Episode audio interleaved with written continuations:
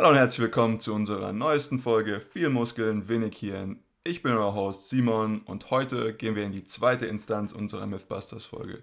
Ich bin wie immer begleitet durch meine wundervollen Co-Hosts Tim und Tom. Ja, Tim, was ist denn einer der Mythen, der dich so am meisten stört?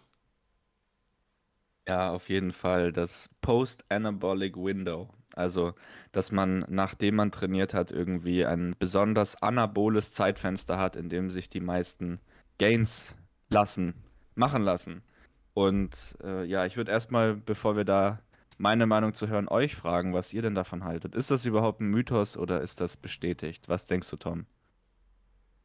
Also aus meiner Sicht äh, gibt es schon eine, zumindest eine statistische Korrelation, dass es effektiver ist, wenn man nach dem Training gut gesättigt ist, beziehungsweise wenn man eigentlich ist das ja ein bisschen, der, der Mythos ist eher, wie es angewendet wird, dass man sagt, man muss spätestens 30 Minuten nach dem Training irgendwie seine Proteinmahlzeit mit äh, irgendwelchen schnellen Kohlenhydraten eingenommen haben.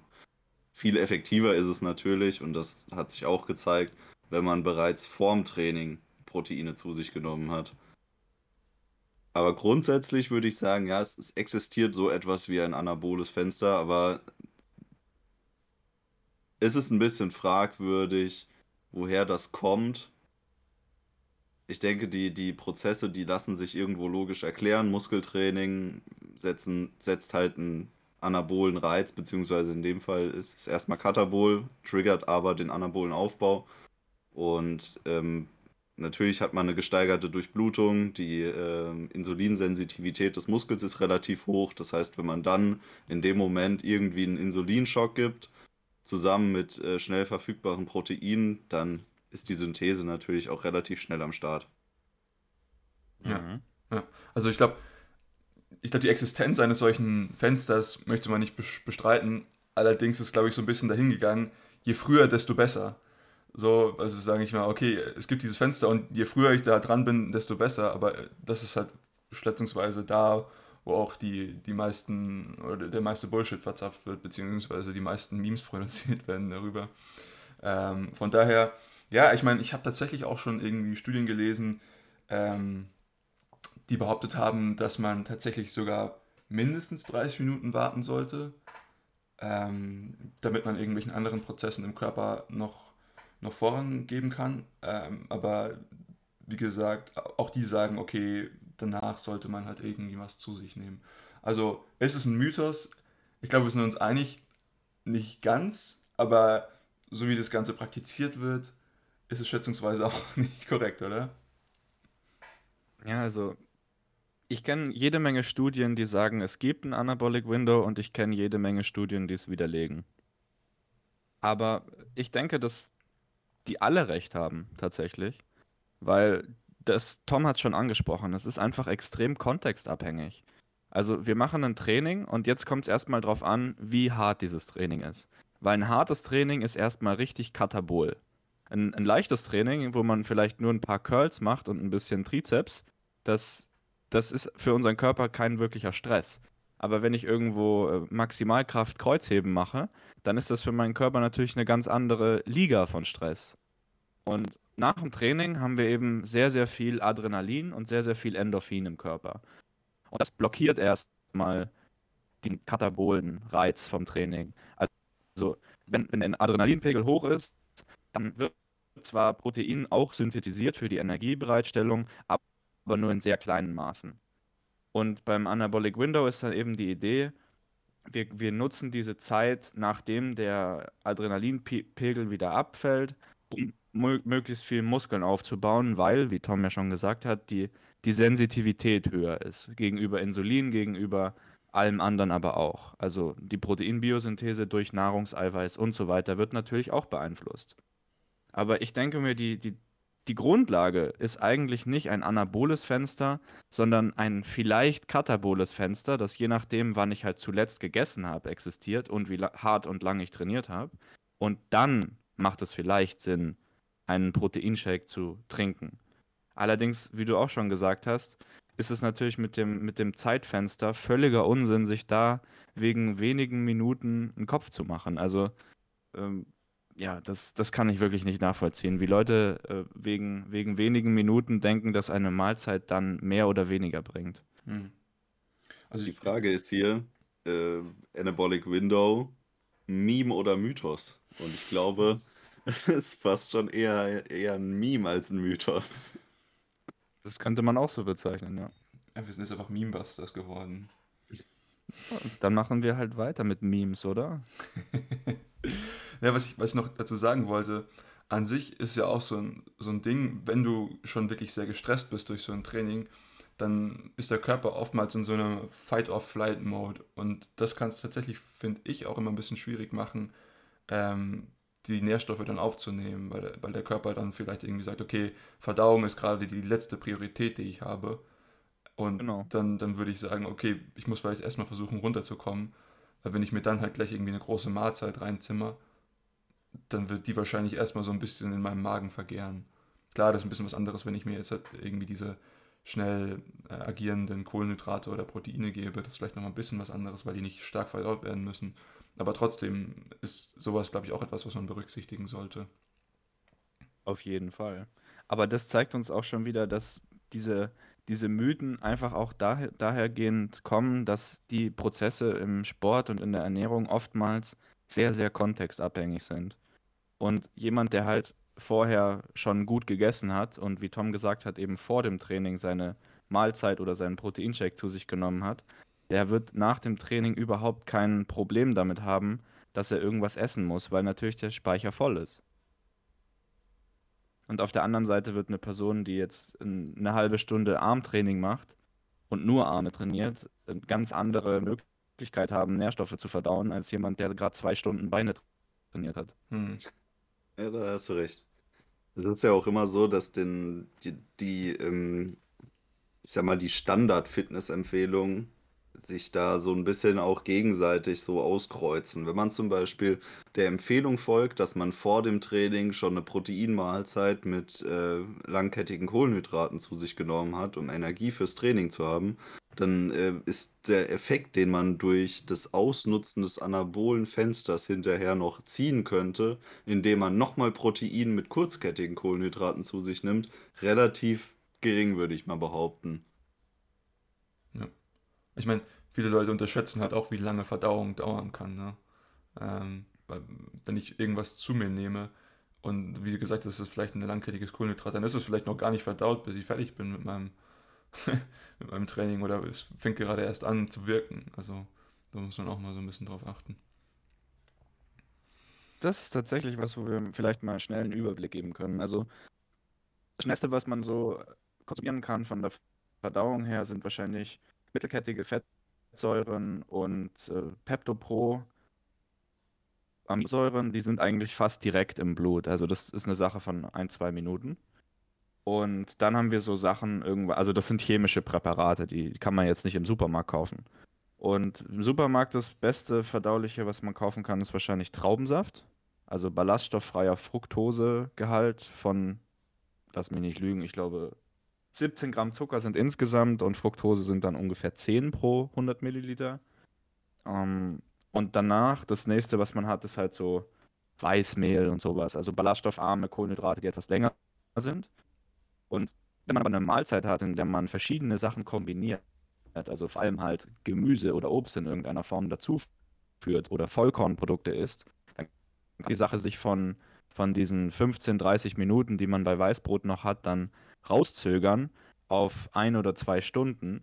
Und wenn man dann noch anfängt, hohe Mengen an Fetten zu kombinieren, vielleicht sogar mit längerkettigen Eiweißen, also das beste Beispiel ist eigentlich, wenn man Casein, also Käse zum Beispiel, kombiniert mit Gemüse, mit sehr ballaststoffhaltigem Gemüse wie zum Beispiel Brokkoli. Ja, das ist natürlich ein super Exkurs zur Verdauung gewesen, ja. Also da muss man echt drauf achten, was man isst und wann man das ist. Äh, Mealtiming, Folge kommt irgendwann. Ähm, was, haben wir, was haben wir sonst noch so an Mythen? Ne? Also einer, einer der Mythen, der mich immer so ein bisschen äh, ja, ärgert, wenn man den nicht ärgert, aber wo ich immer so eine persönlichen äh, Beziehung zu habe, ist, wenn die Leute mir sagen, dass ich mich dehnen soll vor dem Training. Ich, ich halte davon immer recht wenig. Ähm, tatsächlich halte ich das als potenziell gefährlich. Ähm, also meine, meine Auffassung ist, in, im Training möchte ich meine, meine Muskelfasern verkürzen. Und wenn ich sie vor dem Training dehne, dann komme ich sozusagen einfach nicht in diese extrem verkürzte Position, in die ich sie bringen möchte, um sie zu stimulieren, damit ich maximal mein Nervensystem rekrutieren muss, um sie in diese extrem kurze Position zu bringen, ja, also wenn sie sich kontrahieren. Wenn ich mich jetzt halt vorher dehne, dann sind meine Fasern länger und dann komme ich gar nicht in diese Position. Und sie sind natürlich auch schwächer geworden durch das Dehnen, weil sie nicht mehr so dicht sind. Und das kann tatsächlich meiner Meinung nach äh, zu erhöhten Verletzungsrisiken führen. Es kann nicht nur. Perfekt, perfekt erklärt.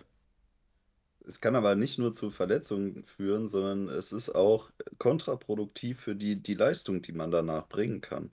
Weil man viele physiologische, ähm, naja, Grundlagen der Kraftentwicklung durch das Dehnen massiv boykottiert. Beispielsweise. Beispielsweise kann so längeres statisches Dehnen dazu führen, dass wir nicht mehr den, diesen, man muss sich das so vorstellen, wenn wir beispielsweise in eine Kniebeuge gehen, dann spannen sich Komplexe aus Bändern und Sehnen so an, dass wir uns das wie ein Gummiband vorstellen müssen, das uns zum Beispiel bei der Kniebeuge aus der untersten Position heraushilft. Wenn wir uns jetzt aber vorher intensiv gedehnt haben, dann haben wir diesen Effekt quasi komplett negiert und müssen eigentlich rein mit unserer Muskelkraft arbeiten, um aus der untersten Position wieder rauszukommen. Und jetzt ist es natürlich fragwürdig, der Körper hat sich schon irgendwo was dabei gedacht, wenn er diesen Prozess entwickelt hat, der uns bei Bewegungsabläufen hilft, zum Beispiel auch beim Sprinten oder selbst beim Bankdrücken ist dieser Effekt aktiv. Ähm, wenn wir den aber komplett aus der Gleichung rausnehmen und stattdessen den Muskel in seiner eigentlich schwächsten Position maximale Arbeit äh, äh, äh, verrichten lassen müssen. Ja, also was, was wo, mal, wo bei mir dieses Verletzungsrisiko reinkommt, ist genau, wo du es gerade gesagt hast, in dieser maximal längsten Position. Das ist auch so eine Sache für mich zwischen Range of Motion und Active Range of Motion. Deswegen halte ich vielleicht auch sogar insgesamt vom Dehnen gar nicht so viel. Für mich ist es eigentlich mehr, wie kann ich aktiv meine, meine, meine Muskeln in ihre längste Position äh, bekommen. Und das geht meistens darüber, dass ich sozusagen den Antagonisten, also den, den Muskel, der zum Beispiel dem, den Muskel, den ich jetzt gerade versuche, in die Länge zu bringen, in seine kürzeste Position bringe. Das heißt, wenn ich mir zum Beispiel den Arm anschaue, dann habe ich den Bizeps und den Trizeps. Und deshalb möchte ich den, den, den Bizeps recht lang bekommen. Dann versuche ich halt natürlich meinen Trizeps anzuspannen und versuche dann somit meinen mein Bizeps zu elongieren.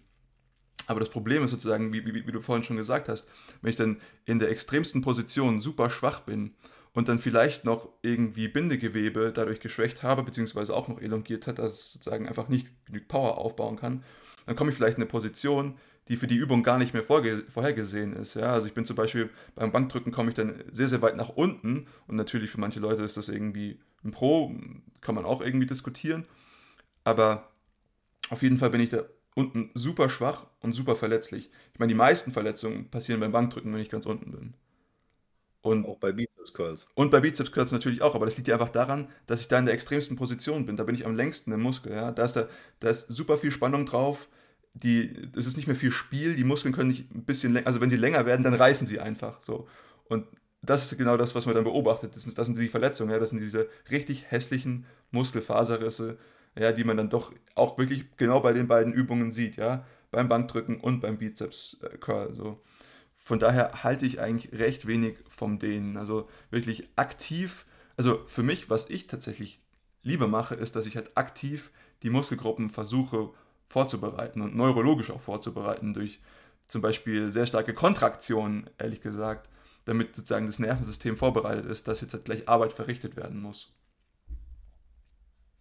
Ich denke, da hast du es schon erwähnt. Der Schlüssel zur, also beim Dehnen geht es um Beweglichkeit und der Schlüssel zur Beweglichkeit im Kontext des Kraftsports ist oder Bodybuilding-Sports ist es, sich beim Aufwärmen, beim Aufwärmen mit leichten Gewichten ein, einige Wiederholungen einzuholen, wo man eben über wirklich die volle Range of Motion geht.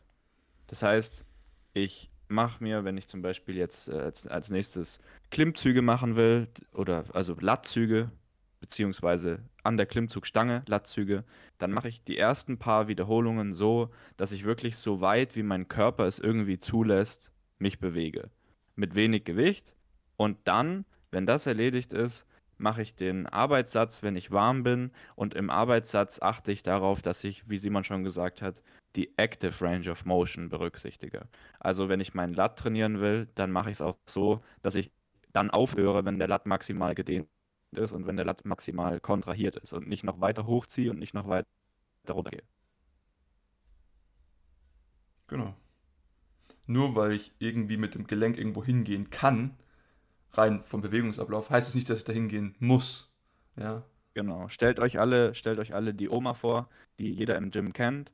Die sitzt an der Reverse Butterfly Maschine und macht Rear Delt Flies und schlägt hinten hinter ihrem Körper mit den Handgelenken zusammen. Uff. Das kennt Alles jeder, das hat jeder schon mal gesehen. Das hat jeder schon mal gesehen. Aber das hat mit, äh, mit Gesundheit und mit Muskelbewegung und Training nichts mehr zu tun. Also, da zieht es ja schon alles an den Schultern zusammen. Ja, das ist äh, aber auch ein interessanter, verbreiteter Irrglaube, dass die, ähm, die Range of Motion oft falsch verstanden wird, weil viele Leute bewegen die volle Range of Motion ihrer Gelenke, aber gar nicht die des äh, Muskels, weil sie die Biomechanik falsch verstehen. Das ist so was ganz Typisches, was man zum Beispiel sieht, wenn Menschen irgendwie so Chestflies machen, zum Beispiel mit einem Kabelzug, dass sie irgendwie komplett über den Punkt der maximalen Anspannung der Brustmuskeln hinausgehen und so die, die Hände fast schon wie in einer Karikatur völlig überkreuzen und durchstrecken, dass eigentlich nur noch das Schultergelenk nach vorne rutscht und, und äh, man den, den Rest der Bewegung irgendwie aus der vorderen Schulter macht, aber mit Brusttrainieren hat das nicht mehr viel zu tun. Aber das sind so die typischen Gym-Memes, glaube ich, die man immer wieder irgendwie sehen wird. Grundsätzlich wollte ich noch sagen, dass denen aber jetzt nicht, Grund, nicht irgendwie keine Daseinsberechtigung hätte, sondern vorm Training sollte man es vermeiden, wenn man Verletzungen vermeiden möchte. Außerhalb des Trainings oder vielleicht sogar nach, nach einer leichten Einheit im Training, jetzt nicht unbedingt nach der schwersten Einheit deines Lebens, solltest du jetzt nicht auf die Idee kommen, ah, Cooldown, ich, ich stehe jetzt noch ein bisschen rum.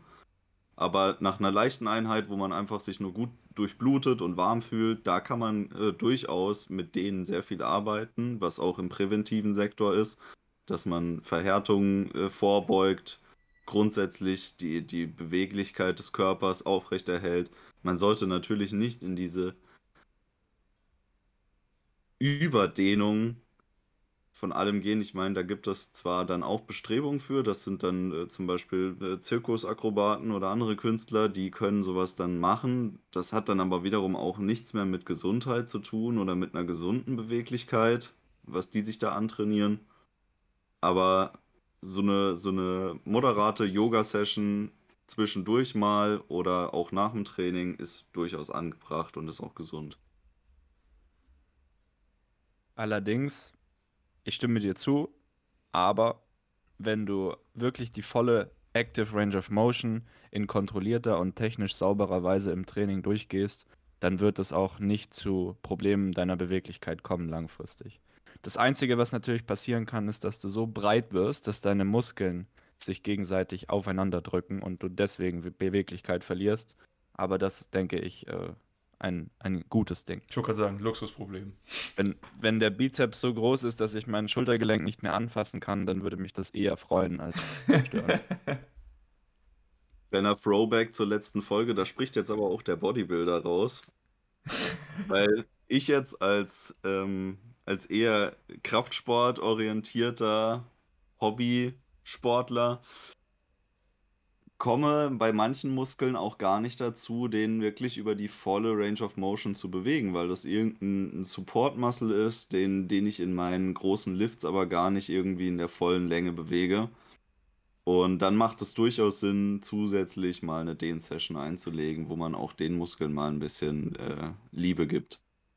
Da stimme ich dir zu. Und wieder sehen wir halt Kontext. Kontext, Kontext, Kontext. Wenn du natürlich Kraftsport-Kniebeuge machst, dann gehst du niemals nach unten. Auch Ass to Grace immer. Schon Ja, wichtig. beim Kraftsport? Natürlich. Nee, also nicht, wenn man es ernst nimmt, aber ähm, Gibt es nicht da Regeln bei, bei gewissen äh, Wettbewerben? ja, es gibt eine Mindesttiefe, die du erreichen musst, die, die ähm, zwischen knapp below parallel ist, aber Hm. trotzdem richtig Ass to Grass ist natürlich auch irgendwo hinderlich. Es gibt natürlich trotzdem Maschinen, die es machen. Hm. Ah, apropos Maschinen, das ist doch schon die nächste Mythe hier. Maschinen und freie Gewichte. Was haltet ihr davon? Was ist der Unterschied? Ist es besser? Ist es schlechter? Hat es überhaupt einen Sinn? Oder ist es nur Geldmacherei von Jim 80? Ja, wir hatten, glaube ich, in unserer letzten Folge schon angesprochen, dass der Muskel im Prinzip jetzt nicht weiß, ob man eine 5 Kilo oder eine 50 Kilo Hantel in der Hand hält. Der Muskel kennt nur Spannung. Von daher bin ich der Überlegung oder der Überzeugung, ähm, dass der Muskel jetzt nicht weiß, ob er jetzt zum Beispiel gerade an der Brustpresse in der Maschine sitzt oder das jetzt halt irgendwie mit, mit, mit der Langhantel macht. Ähm, was ich allerdings glaube, ist, dass es unterschiedliche Ladungsprofile gibt. Und hier sind gerade Maschinen für mich, natürlich, es kommt wieder auf den Kontext an, es kommt auf das Ziel drauf an, wenn ich jetzt halt wirklich in die kurzen und die langen Positionen kommen möchte. Aber hier sind für mich Maschinen sehr, sehr hilfreich, weil sie mir einfach erlauben, gewisse Muskelgruppen in, in Positionen zu überladen, die mir mit freien Gewichten aufgrund einfach des Faktes, dass sie einfach nur mit Gravitation arbeiten in eine Richtung, das mir nicht möglich ist mit diesen freien Gewichten. Von daher bin ich der Meinung, beides hat definitiv seine, seine Daseinsberechtigung. Bestes Beispiel, um das zu illustrieren, was du gerade gesagt hast, sind die Bizeps Curls Ja. mit der Langhantel. Ja. Das ist eine super Übung, ähm, funktioniert, macht Spaß, aber man hat halt bei 80% des Bewegungsablaufs eigentlich überhaupt keinen Widerstand. Und den Widerstand, den du hast, hast du dann halt nur in der mittleren Range deines, deines Kraftprofils, wo du eh am stärksten bist.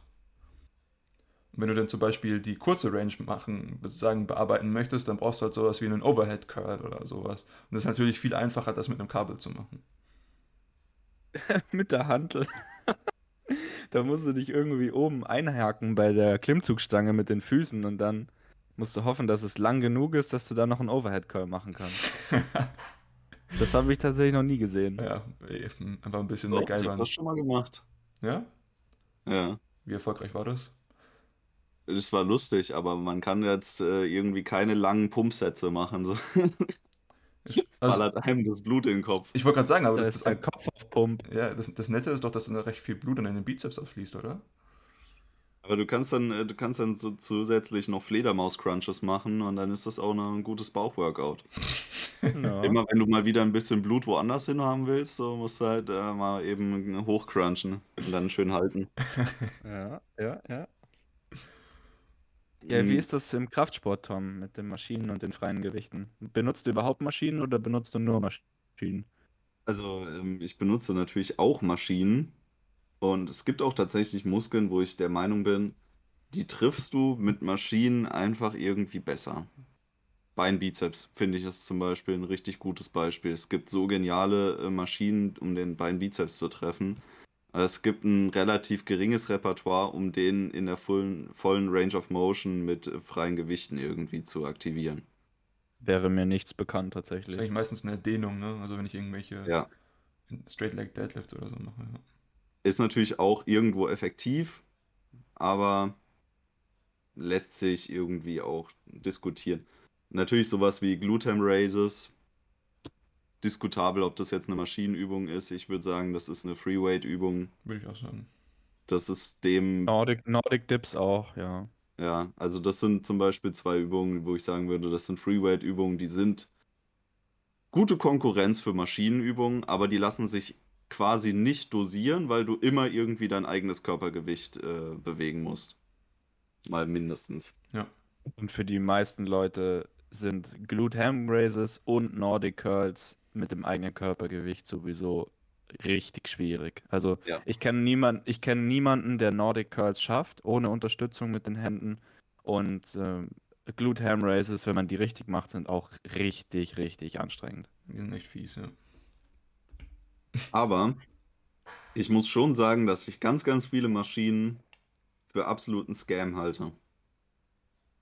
Weil nicht unbedingt, weil die Hersteller irgendwie was Böses dabei wollen, sondern weil die Hersteller natürlich irgendwie auf dem breiten Markt orientiert sind und teilweise nicht gut ausgestattet sind, was Anpassungsmöglichkeiten ihres Equipments angeht. Ja. Das heißt, es wird irgendwie ausgelegt, dass man so ein paar Standardgrößen von Menschen da gut reinpasst. Aber es ist nicht so verstellbar, dass jeder irgendwie das Optimum des Bewegungsablaufs für sich findet an der Maschine. Und da gibt es Ausnahmen, aber es gibt dann auch wiederum die Standardhersteller, die gefühlt in jedem Fitnessstudio vertreten sind.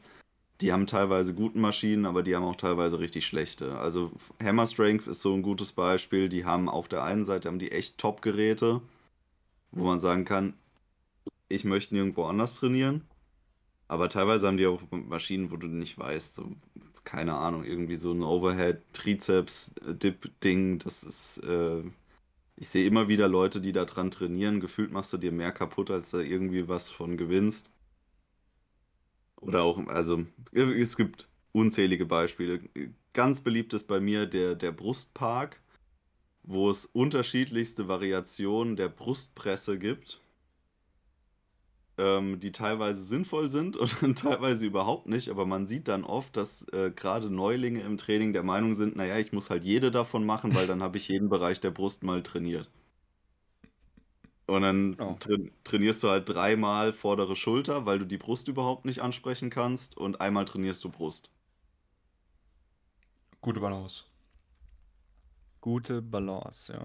Aber da, da gebe ich dir vollkommen recht. Ma Maschinen und freie Gewichte, das ist tatsächlich eine interessante Debatte. Also ich möchte es mal so sagen, wenn ihr als Ziel habt, Muskeln aufzubauen, wirklich viel Muskeln aufzubauen, dann werdet ihr zwangsläufig wahrscheinlich in euren Trainingswochen recht viel Volumen machen. Also sehr viele Wiederholungen. Und ich persönlich bin fest davon überzeugt, dass es keine gute Idee ist, das ganze Volumen auf freien Gewichten, vor allem auf der Langhantel zu machen. Also ich bin ein sehr großer Freund von der Langhantel, aber ich möchte nicht viel Volumen machen auf der Langhantel. Weil der Bewegungsablauf an der Langhantel ist zwar frei, aber trotzdem irgendwie starr. Und das ist was, was die Gelenke sehr, sehr viel mehr belastet. Also Freeweights, viel Volumen finde ich an der Langhantel nicht gut, finde ich an den Kurzhanteln gut. Aber wie Simon schon gesagt hat, gibt viele Übungen, wo das mit den Kurzhanteln oder auch der Langhantel einfach nicht so viel Sinn macht. Und da ist halt die Komplemente von den Maschinen echt das, was dann letzten Endes auch den Unterschied machen kann. Weil es viele Sachen gibt am, am Kabelzug oder halt auch an der Maschine direkt, die ganz andere Abläufe ermöglichen wo wir vielleicht sogar Bizeps-Curls machen können, die einfach auf ganzen Bewegungen, dadurch, dass die Maschine einfach einen Hebel hat, der umsetzt, auf ganzen Bewegung die gleiche Spannung liefern. Das haben wir nicht mal am Kabelzug. Und das ist halt eine, eine super Komponente im Training, um, wir haben da auch schon mal drüber geredet, die verschiedenen Progressionen, die man machen kann, auszureizen. Also wir machen es ja nicht nur, wir, wir verbessern uns im Training insgesamt, aber wir verbessern uns mal mehr im 5-Wiederholungsbereich, mal mehr im 8-Wiederholungsbereich, mal mehr im 10-Wiederholungsbereich. Und manchmal verbessern wir uns halt in einer bestimmten Range of Motion mehr. Und da ist es halt wichtig, wenn man möglichst ausgeglichen trainieren will, dass verschiedene Belastungsprofile, so wie Simon das schon angesprochen hat, ausnutzt, damit man eben alle Fortschrittmöglichkeiten auch ausreizt. Gut, aber jetzt hast du schon eine Frage, die ich hatte, irgendwie so teilweise beantwortet. Ich möchte es trotzdem noch mal in den Raum werfen. Und zwar ist der Kabelturm also wirklich nur der, wo du zwei Schlitten hast, an der du unterschiedliche Griffe montieren kannst. Ist das eine Freeweight-Übung oder ist das eine Maschine? Weil für mich ist das so ein Hybrid.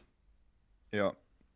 Also wenn man zum Beispiel ähm, eine Übung, die ich richtig gerne mag, ist Schrägbankdrücken.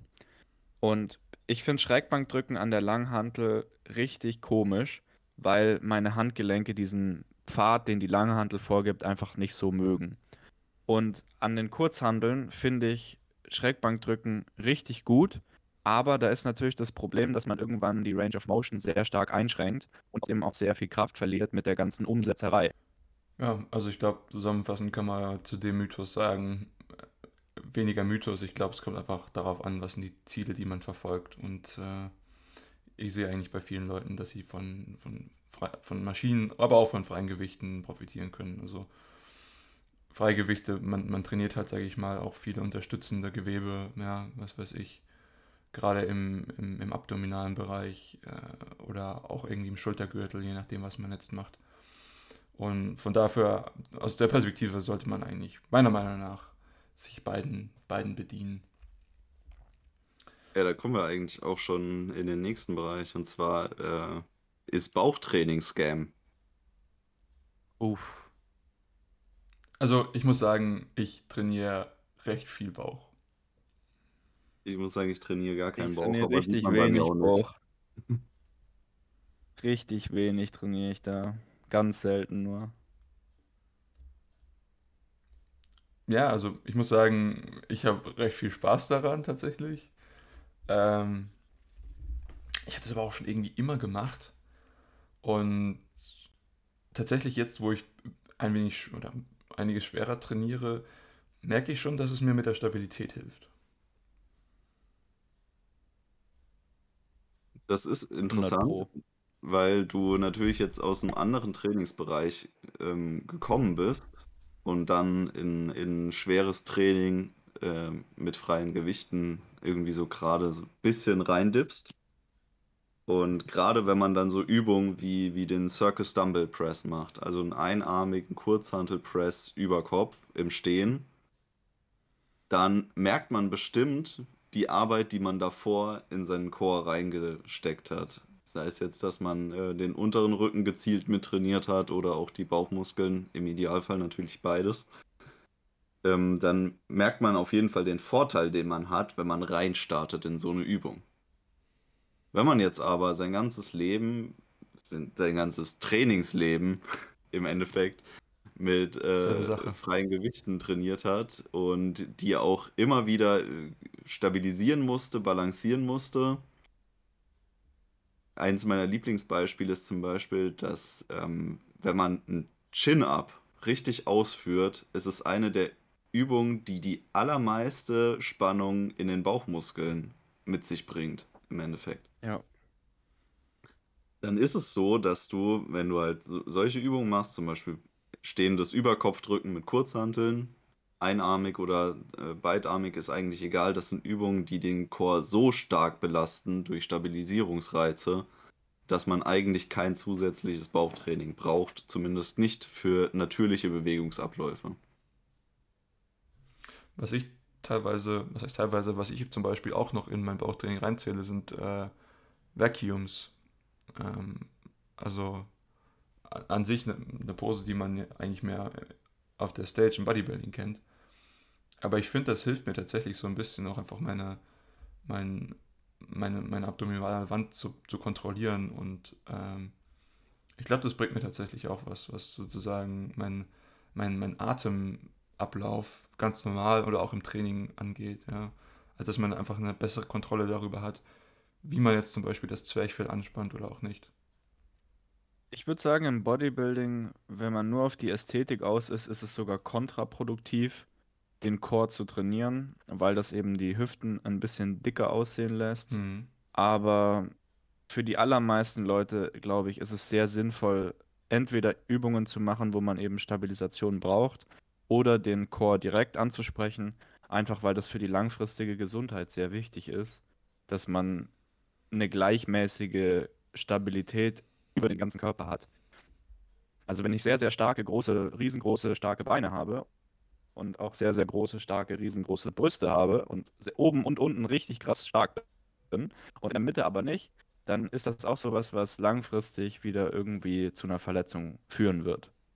Und da denke ich, ist es auch sehr sinnvoll, mal entweder so wie Tom eine stabilisierende Übung zu machen, wo man auch keinen Gürtel dabei trägt und oder wie Simon das schon vorgeschlagen hat, mal einfach Bauchtraining zu machen. Wahrscheinlich dann die gute alte Crunch-Variante am Kabelzug. Das ist äh, the way to go. Das ist aber tatsächlich eine der Bauchmuskelübungen, die ich äh, selber gerne mache. Wobei ich sagen muss, dass ich äh, Fledermaus-Crunches irgendwie geiler finde. Ist einfach ein bisschen mehr aufregend, ne? Ist aber mehr, mehr Panace dabei. Ich, ich finde auch einfach, dass man die, der Bewegungsablauf fühlt sich dann ein bisschen natürlicher an, weil die Gewichtsbelastung nicht so. Ich finde sie manchmal komisch. Man muss schon den richtigen Winkel erwischen, dass das sich gut anfühlt bei den Cable stimmt, Crunches. ja. Mhm. Und das ist manchmal einfach nicht möglich, weil man keinen Platz hat oder äh, ja. Ja, der Oder manchmal ist ja. der Kabelzug auch komisch. ja, vieles da gebe ich dir erlebt. recht. Da gebe ich dir recht. Kleiner Geheimtipp, wenn man ähm, äh, so ein bisschen auf seitliche Bauchmuskeln steht und vor allem auch auf den Serratus, ist für mich einarmiges Kurzhantelbankdrücken. Vor allem schweres einarmiges Kurzhantelbankdrücken. Stimme voll zu, ja. Das Und ist für den oberen Serratus, für den oberen Serratus, also der Teil des Serratus, der zwischen Brust und Lattansatz oben unter der Schulter, unter der Achselhöhle liegt, da ist die beste Übung meiner Meinung nach die Kurzhantelüberzüge. Auch, auch ja. Ist auch sehr viel gesünder, als die Wirbelsäule in irgendwelche seitlichen Richtungen unter Last zu verdrehen. Tatsächlich finde ich, sind Überzüge echt irgendwie underrated. Also, man kann sich super verletzen, aber an sich finde ich die echt eine Top-Übung. Also Ja, wenn man es Überzüge, richtig, richtig macht, kann man sich eigentlich gar nicht verletzen bei Überzügen. Überzüge wirklich seit dem ersten ähm, Probelauf mit Breathing Squats bei mir eine Standardübung. Ja. Ist einfach eine Grundübung. Du belastest alles durch im Oberkörper. Ziemlich geil. Ja, also meine, meine einzige Verletzung, die ich tatsächlich habe in meiner Sportkarriere, stammt von Überzügen, aber äh, ich habe meine Lektion daraus gelernt und ich habe mich sozusagen nicht davon abbringen lassen. Ja. Ja, ich denke, dass, also ich hatte das am Anfang auch mal, dass mir da öfters die Schulter wehgetan hat. Und das liegt, glaube ich, hauptsächlich daran, dass man am Anfang sehr schnell sehr viel Gewicht nimmt, weil das eigentlich ganz gut geht und man nicht darauf achtet, wirklich muskulär die Übung auszuführen, also über den inneren Reiz sozusagen, sondern man schwingt einfach mit den Handgelenken hin und her. Mhm. Und das kann, das kann natürlich sehr schnell dazu führen, dass man einen Hebel erzeugt, der wirklich ungesund ist für die Schultergelenke. Das ist durchaus korrekt. Aber ich zum Beispiel mache jetzt Überzüge meistens für die Brust. Also ich nehme die Hantel und lege mich auf eine Bank und dann runde ich mich ein bisschen über die Bank rüber, sodass mein Kopf sozusagen in die Richtung meiner Hand, also mein Gesicht guckt in die Richtung der Handgelenke, die am Boden gehen. Und dabei achte ich darauf, dass ich die Ellbogen so nah wie möglich aneinander bringe. Vielleicht, wenn es geht, sogar, dass die Ellbogen sich gegenseitig berühren. Und dann will ich wirklich einfach aus den Ellbogen nach oben, also ich bin ja dann um, über Kopf, aber ich will dann mit den Ellbogen einfach nach oben ziehen, respektive den Ellbogen Richtung Bauchnabel bewegen. Ja, so viel, so viel zu, Bauchtraining. zu Bauchtraining, ja. Muss nicht, kann aber Spaß machen. Richtig. Und seid vorsichtig mit den schweren Gewichten links und rechts und dann so hin und her wackeln. Da gibt es auch Leute, die das machen. Eine Kurzhantel rechts, eine Kurzhantel links und dann stellen sie sich hin und bewegen ihren Körper von links nach rechts. Das Pendel. Das Pendel, ja. Genau. Einfach. Oder auch die Standuhr. Stand, ist einfach tanzen. mit Standuhr, ja, Resistance. Man lässt sich immer von dem einen Gewicht runterziehen und weil das andere Gewicht natürlich genauso schwer ist, lässt man sich auch von dem wieder hochziehen. Das ist super, man muss gar nichts selber machen. 50 Wiederholungen mit 100 Kilo pro Seite und ihr habt einen Gratistermin beim Orthopäden. Ja, aber ich meine jetzt mal, wieso machen die Leute Bauchübungen? Natürlich, weil sie irgendwie Bauchmuskeln haben wollten. Und äh, das bringt mich so ein bisschen in unseren nächsten Mythos. Und das ist, das ist tatsächlich mehr so eine Mythengruppe, ähm, wie man die Fettverbrennung am besten oder tatsächlich überhaupt irgendwie ansprechen kann während des Trainings. Und da gibt es ja so verschiedene Ansätze. Einer meiner Lieblingsansätze ist, ja, wenn mir irgendjemand sagt, ich gehe jetzt in die Defi-Phase und äh, mache deswegen jetzt halt einfach nur noch hohe Wiederholungszahlen. um damit dann sozusagen ähm, Fett zu verbrennen. Einhergeht damit, dass man sagt, ah, ich würde jetzt gerne, was weiß ich, Muskelgruppe X definieren, zum Beispiel meine Schultern und deswegen trainiere ich jetzt halt meine Schultern in einem höheren Wiederholungsraum als jetzt zum Beispiel den Rest meines Körpers. Also diese gezielte Fettverbrennung. Ähm, das ist schon immer ein bisschen lustig, aber ich glaube, das ist noch sehr, sehr weit verbreitet und ich gerade bei Trainingsanfängern ähm, noch sehr stark am Halten. Und ich muss zugeben, ich habe das früher tatsächlich äh, auch so praktiziert. Ähm, man wird tatsächlich schlauer, hoffe ich zumindest. Aber ja, was sind äh, eure Einstellungen diesbezüglich? Ich glaube, irgendwann in der Anfangsphase des Trainings hat jeder mal an diesen Mythos geglaubt, dass man äh, hohe Wiederholungen macht, um zu definieren. Und ähm, es ist ja auch irgendwie ein psychologischer Effekt, der dahinter steht, wenn man jetzt sagt, okay, ich muss jetzt mal, ich muss jetzt mal auf meine Schulterdefinition achten und dann machst du so ein richtiges High-Rap-Schulter-Workout, äh, wo du am besten ganz viel Front- und Seitheben noch machst.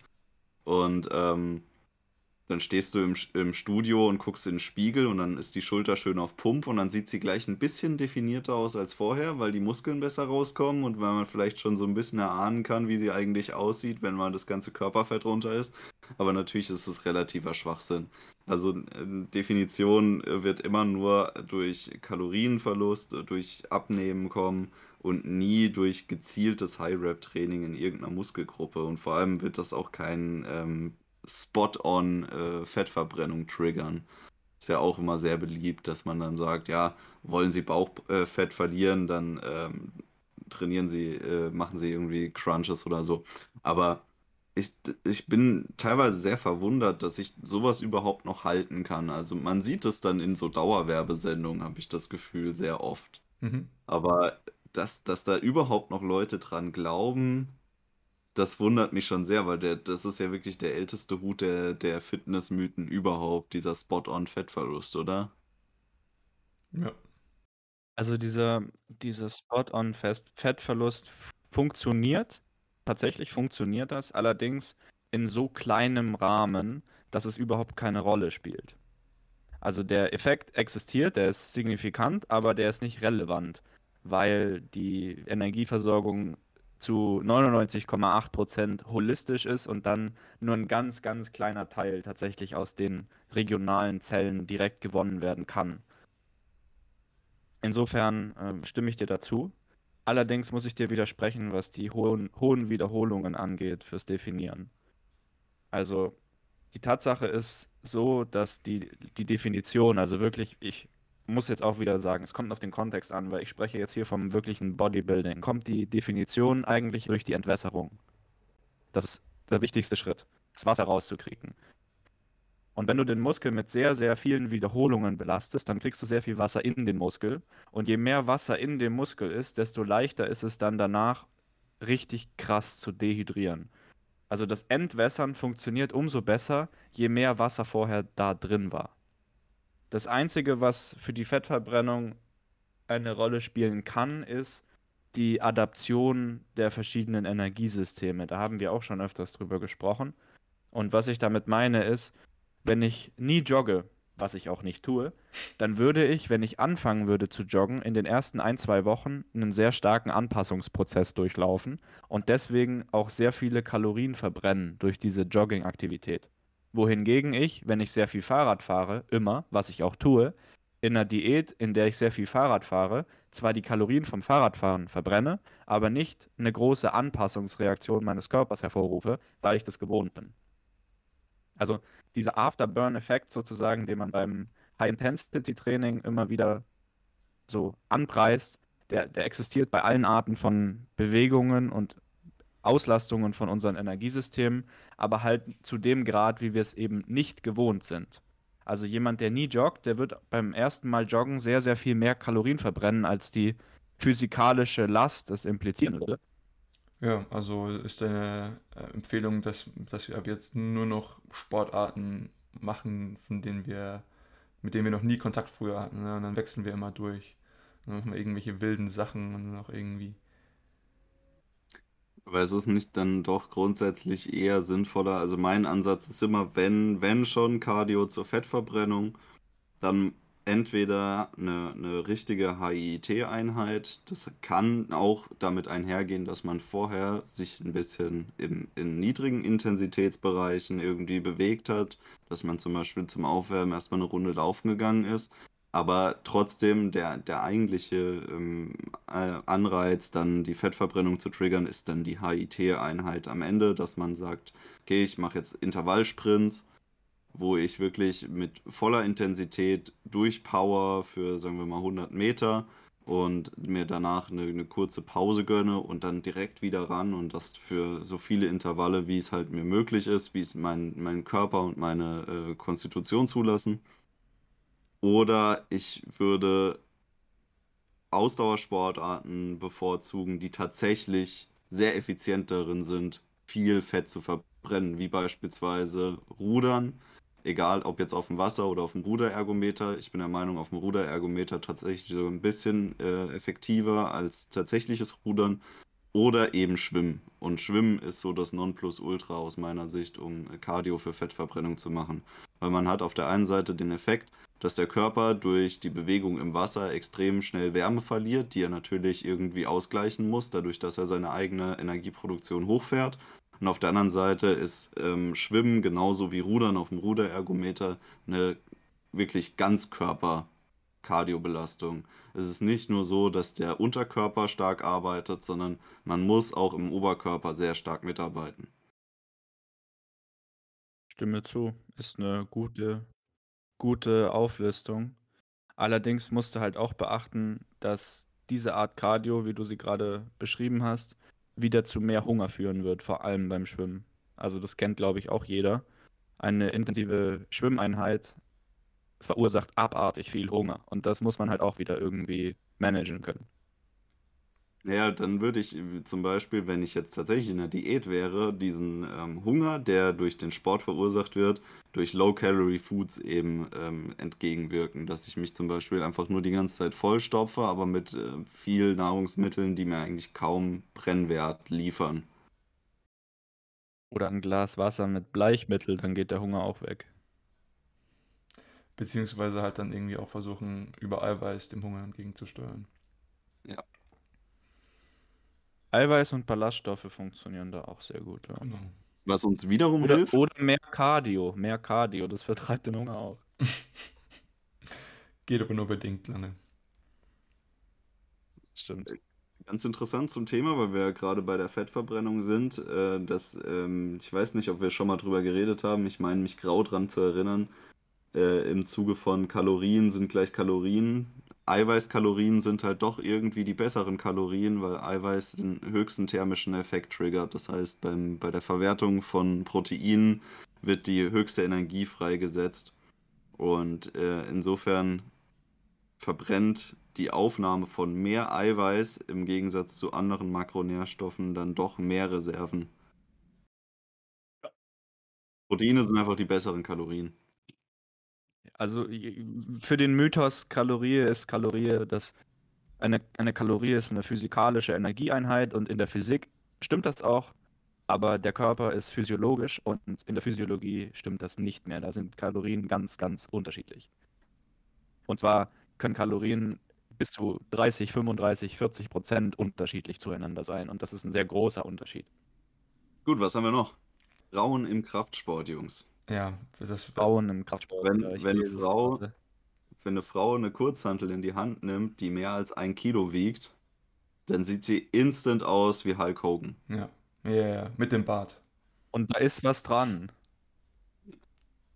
Ich finde es immer cool, wie, wie, wie kontrovers Tim immer gleich reingeht. So, wir haben alle schon irgendwie so eine voreingenommene Meinung und Tim ist dann einfach, ich gebe immer richtig Kontra, Jungs. ja, aber das stimmt trotzdem. Ja, also, jeder, der Hulk Hogan kennt, weiß es ich, ich finde es auch immer interessant, wenn man irgendwie äh, Supplemente für Frauen anbietet oder Frauentrainingspläne und so weiter. Ähm, ja, ich, ich, die, die Wissenschaft ist sich mittlerweile fast sicher, dass Frauen auch Menschen sind und können so tatsächlich auch, auch trainieren dann. Also der, der Unterschied zwischen, zwischen den Geschlechtern, was, was das angeht, ist völliger Blödsinn. Das Einzige, da kenne ich mich allerdings nicht genauer aus, was man vielleicht berücksichtigen muss, sind irgendwelche zyklischen Hormonschwankungen. Ja. Aber das hat mit dem Kraftsport generell eigentlich nichts zu tun. Also die, die Ratschläge und die Tipps, die wir hier geben, obwohl wir alle Mitglieder der männlichen Seite dieser Spezies sind, gelten eigentlich für alle Mitglieder unseres Genpools. Wollt ihr noch, wollt ihr noch mehr über Frauen im Kraftsport reden? Ich glaube, das hat mir eigentlich sehr schnell abgefrühstückt, oder? Also ich würde schon noch mal gern darauf eingehen, dass ähm, grundsätzlich ist es so, dass Frauen anders trainieren können und es effizienter ist, wenn sie mit ihrem Zyklus trainieren. Weil durchaus durch das veränderte Hormonumfeld spricht der Körper auf andere Reize besser an. Ich muss aber auch sagen, ähm, aufgrund meiner eigenen Biologie bin ich da kein Experte, vor allem nicht in der Praxis. Es ist mir nur bekannt, dass das äh, sehr stark miteinander in Zusammenhang steht und dass es Oh. deswegen schon andere ähm, ähm, Trainingsempfehlungen für Frauen gibt als für Männer. Aber es ist auch so, dass Frauen niemals, egal wie schwer sie trainieren, außer sie helfen mit äh, natürlich absolut naturalen Wundermitteln äh, nach, äh, deutlich männlicher dadurch aussehen können. Weil einfach die, die ähm, Umsetzungsrate zu Testosteron in der Physiologie von Frauen nicht so vorgesehen ist. Und ich finde, Das wird Ja. ein bisschen stimuliert durch den Kraftsport, aber das ist äh, zu vernachlässigen. Tom, das finde ich nicht woke. Finde ich nicht woke. Ja, ich, ich finde das halt auch irgendwie tatsächlich echt traurig, wenn man, wenn ich mir sozusagen anschaue, also ich meine, die, die Körperziele von, von Frauen sind vielleicht jetzt ein paar andere oder so, aber wenn ich dann mir anhöre, okay, Bauchpeine Po und, und was weiß ich, und dann machen sie irgendwelche komischen Übungen, wo ich mir denke, ja, okay, aber rein physiologisch, rein biomechanisch äh, könnte man da deutlich smarter rangehen. Und natürlich würde das dann vielleicht irgendwie mehr freie Gewichte involvieren oder, oder sowas. Aber ich denke mir halt auch, häufig sieht man Frauen im Fitnessstudio zumindest stärker in den Kardiogeräten oder sowas. Und ja, sie haben halt irgendwie, sie möchten zum Beispiel abnehmen oder so und vollkommen, vollkommen faires Ziel natürlich. Aber zum Beispiel glaube ich, dass sowas einfacher damit ist, indem man ein bisschen mehr Muskeln aufbaut, so weil die Muskeln natürlich halt auch irgendwie einen höheren Ruhebrennwert haben. Also Ruheenergie, ähm, haben.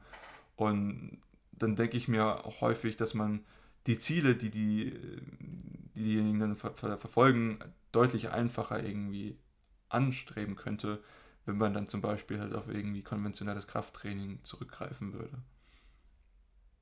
Ich sehe auch, dass der Trend immer mehr in die Richtung geht, dass Frauen ernsthaften Kraftsport betreiben und das auch richtig gut. Und ich Ja. finde, das ist eine, eine wirklich sehr positive Entwicklung. Ich sehe bei mir im Fitnessstudio ganz viele Frauen, die äh, irgendwie im, im Powerlifting-Bereich trainieren, auch sehr erfolgreich sind, auch sehr stark sind. Und ich kann euch, äh, liebe Frauen da draußen, alle beruhigen, die sind, die haben immer noch keinen Bartwuchs, obwohl die inzwischen äh, teilweise stärker sind als die Durchschnittsmänner im Fitnessstudio. Weil Ähm. sie sich anständig rasieren. Das kann sein, das kann ich natürlich nicht nachprüfen, aber sie sehen immer noch sehr weiblich aus. So, äh, aber auch dieses äh, klassische Bauchbeine-Po-Training, das hat sich irgendwie geändert. Also dann machen sie doch irgendwie sehr viel schwere äh, Hip-Raises. Vielleicht sind- ist ihnen nicht bewusst, dass das eine schwere Grundübung ist, dann würden sie es vielleicht lassen, aber äh, an sich finde ich die Entwicklung sehr gut, weil das ist eine stabile Übung und die sollte auch jeder Mann machen. Ja, Facts. Ja, die meisten Frauen im Fitnessstudio, wo ich trainiere, trainieren besser als die Männer da. Gut, vielleicht einfach weniger ego Also ich- Ich begrüße diesen Trend auch sehr, dass die Leute einfach erkennen, dass sie tatsächlich einfach eher Menschen sind als Männer oder Frauen und ganz einfach menschliches Krafttraining dann machen. Weil es da echt kaum Unterschiede gibt. Human-based will der- Training. Vielleicht will der Mann, ähm, also äh, doch, doch, es gibt einen Unterschied und da würde ich sagen, ist äh, Brusttraining. Brusttraining ist bei Männern meistens einer der größten und wichtigsten Aspekte. Aber die meisten Frauen sind gut beraten, nicht zu viel Brust zu trainieren, sondern sehr viel mehr den oberen Rücken. Tatsächlich, ähm, also so ein wenig Brusttraining ist für das Gewinde Bindegewebe gar nicht schlecht. Ja, natürlich ein wenig Brusttraining, aber der, der Fokus sollte eher hinten sein als vorne.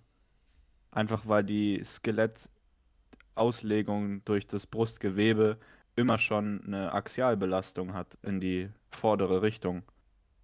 Hm. Sehe ich irgendwo, ja.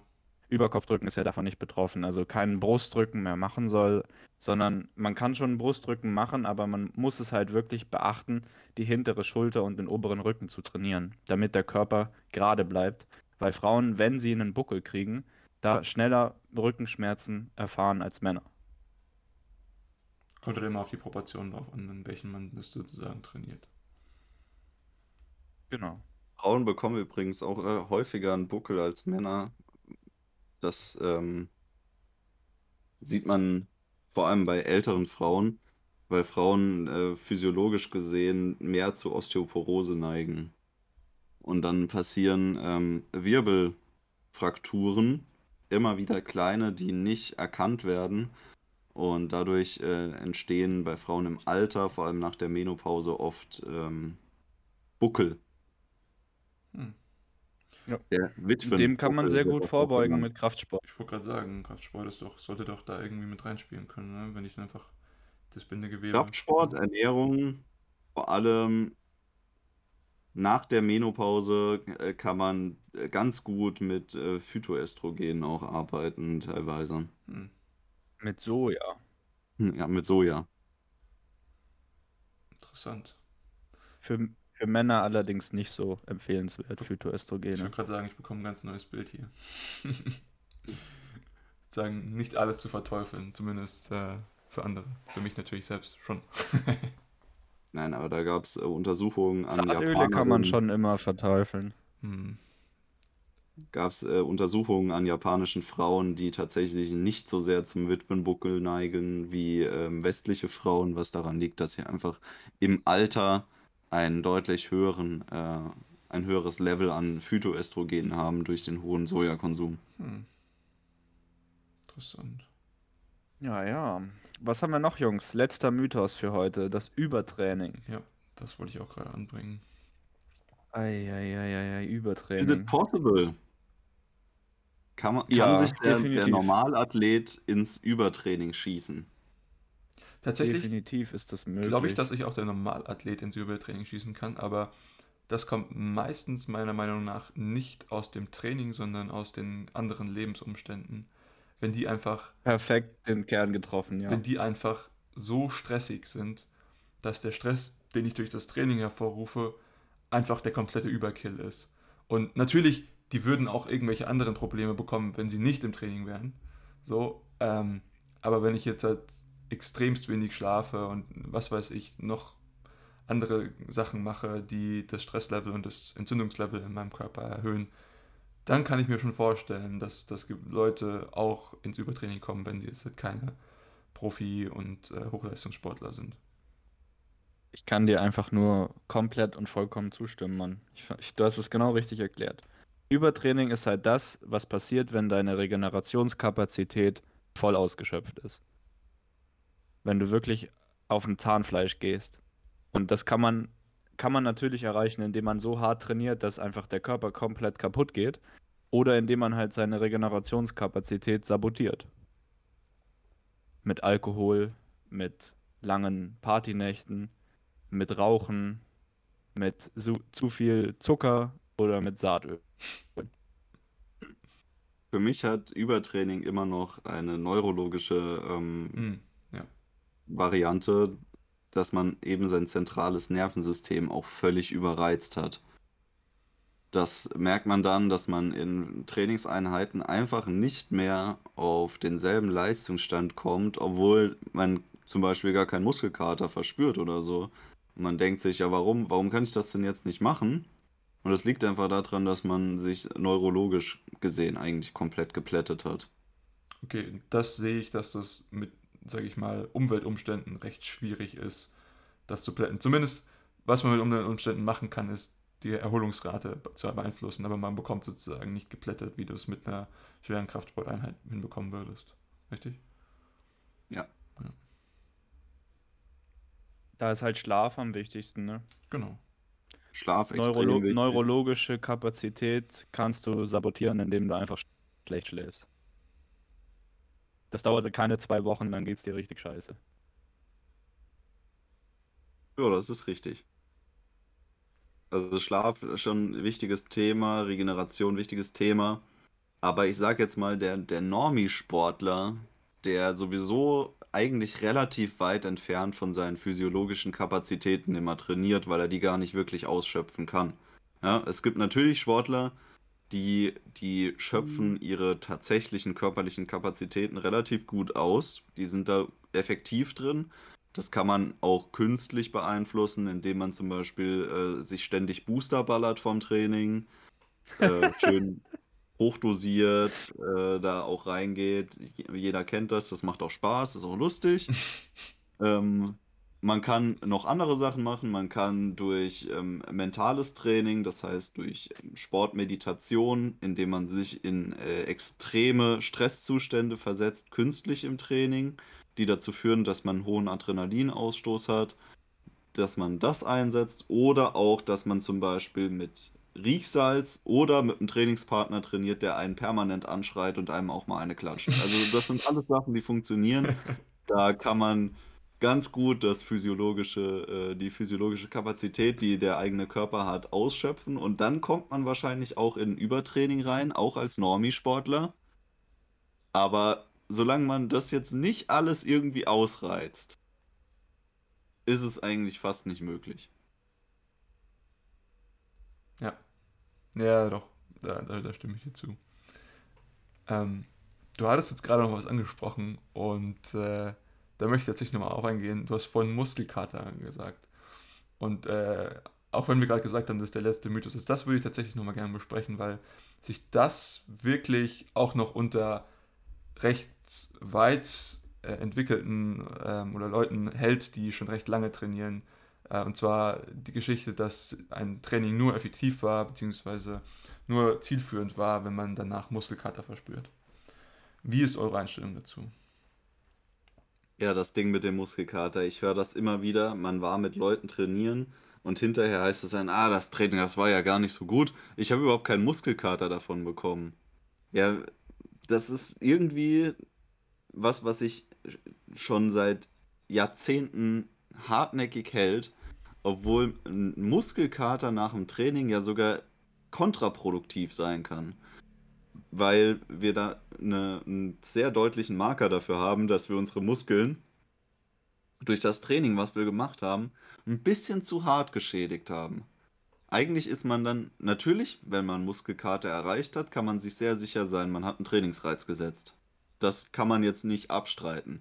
Man wird dann auch wahrscheinlich Muskeln aufbauen, außer man hat es ein bisschen zu sehr übertrieben und man hat ein bisschen zu sehr Muskelkater. Ähm, Gerade Trainingsneulinge werden das kennen, wenn man da einsteigt und man hat irgendwie dann drei, vier Tage am Stück Muskelkater, dann, dann kann man sich ein bisschen sicher sein, okay, ich habe es vielleicht übertrieben. Vielleicht war das dann nicht mehr ganz so effektiv. Aber grundsätzlich ist zu sagen, dass der perfekte Punkt, um Muskelwachstum zu erzielen, wahrscheinlich genau an der Grenze zum Muskelkater liegt, also kurz davor. Hm. Das ist natürlich ist immer schwer zu timen, während man im Training ist. Ja. Ja, aber das ist halt die Sache, das ist, man, man, man spürt nicht, okay, jetzt war das Training effektiv, jetzt habe ich äh, Kraft hinzugewonnen ähm, oder Muskeln aufgebaut. So diese, diese Inkremente, die sind viel zu klein und natürlich der, der, sag ich mal, der Proxy oder die Metrik, die man da am einfachsten für verwenden kann, ist dann halt auch irgendwie der Muskelkater so, weil ich ja weiß, okay, meine Muskeln haben sich anscheinend angestrengt so und das weiß ich jetzt halt irgendwie, weil ich spüre. Ähm, und wir hatten es im Vorfeld so ein bisschen diskutiert. Ich glaube, dass tatsächlich Muskelfrater, sage ich mal, eine hinreichende Bedingung ist fürs Training, aber kein, äh, oder für, fürs Muskelwachstum oder für, für, für den äh, tatsächlichen ähm, ja, Gain, sondern es ist einfach nur eine hinreichende Bedingung. Also es, es reicht schon aus, aber sozusagen es ist nicht, nicht notwendig dafür. Ganz genau. Also ich persönlich mag das, wenn ich einen leichten Muskelkater habe nach dem Training, weil ich dann weiß, ich habe diesen perfekten Punkt, den Tom vorhin erläutert hat, eben ungefähr erreicht. Mhm. Aber natürlich ist ein, ein wirklich krasser Muskelkater, bei dem man vor allem den Beinen dann vier Tage lang sich nicht mehr richtig aufs Klo setzen kann, nicht direkt lebensqualitätserhöhend. Euphemistisch ausgedrückt, ja. Aber nicht unbedingt Muskelmasse erhöhend. Nee. Das auch nicht unbedingt, ne. Aber das ist halt was, wenn ihr Anfänger seid im Gym, da muss man einige Male durch, bevor man das checkt, weil am Anfang geht es doch sehr, sehr schnell. Da ist es mal tatsächlich zwei, drei Wiederholungen einfach nur, die den Unterschied machen zwischen es wird recht lange sehr wehtun oder ich merke gar nichts. Ja. Das ist ja das, was ich auch gesagt hatte, dieses Timing, sozusagen, das ist sehr schwer, das abzupassen, diesen Moment, kurz bevor du Muskelkater bekommst. Genau. Irgendwann ist der Körper halt besser trainiert, stärker und auch besser in seiner Leistungs- und Regenerationsfähigkeit. Es ist wirklich, glaube ich, eine der Aufgaben, die wir äh, im, in der Aufklärung im Krafttraining noch haben und das über alle Disziplinen hinweg, dass man den Leuten beibringt, dass Muskelkater kein Indikator, also kein zwingender Indikator für ein gutes Training ist. Weil die, diese Enttäuschung, die Leute haben, wenn sie keinen Muskelkater haben, der, die ist für mich kaum nachvollziehbar. Weil das Einzige, was wirklich am Ende des Tages zählt, ist gut für den Bodybuilder. Jetzt habe ich Muskelwachstum erzielt, optisch. Das ist immer sehr, sehr schwer zu bewerten. Das sieht man dann wahrscheinlich erst durch, durch Langzeit, Vorher-Nachher-Aufnahmen und zu gucken, hat sich da was getan. Aber beim, bei allen Kraftathleten, egal ob Bodybuilder oder irgendwas anderes, ist es, ob ich stärker geworden bin. Bin ich leistungsfähiger geworden in dem, was ich mache und dann habe ich richtig trainiert, wenn ich das erreicht habe. Und das kann man ganz, ganz einfach feststellen, indem man sein Training trackt, indem man aufschreibt, was man gemacht hat. Da gebe ich dir vollkommen recht, ja. Das ist deutlich einfacher zu messen. Aber aufschreiben ist auch Cheaten. Musst dir schon merken können. du musst sozusagen nicht nur deine Muskeln trainieren, sondern halt auch dein Gedächtnis. ja, also auf, wenn ihr aufschreibt, dann schummelt ihr. Das Aufschreiben ist Sumo-Deadliften. Ja, das ist jetzt sehr poetisch von dir. Sumo-Deadliften ist äh, äh, darüber hinaus die Todsünde. Ja, das äh, setzt euch gleich auf gewisse Listen. Also, ich glaube, wir haben einiges an Trainingsmythen jetzt heute äh, abgeklappert. Es ist noch einiges da draußen. Äh, und wenn ihr, liebe Zuhörer, noch irgendwelche Fragen diesbezüglich habt oder irgendwie sagt, okay, hey, und was mit dem Ding? Stimmt das? Das mache ich die ganze Zeit und äh, bin mir aber nicht so richtig sicher. Dann freuen wir uns auch über Vorschläge. Aber ansonsten haben wir, glaube ich, diesbezüglich nicht mehr so viel zu sagen, es sei denn, ihr habt noch irgendwelche abschließenden Worte. Ja, danke, Jungs. Hat Spaß gemacht, die Folge. Ja, hört auf, Bauch zu trainieren. das würdet ihr von mir nicht hören, aber von mir würdet ihr hören. Vielen Dank fürs Zuhören. Wenn ihr irgendjemanden kennt, der davon profitieren würde, was wir hier sagen, gerne weiterleiten. Und wir verabschieden uns. Macht's gut. Bis zum nächsten Mal.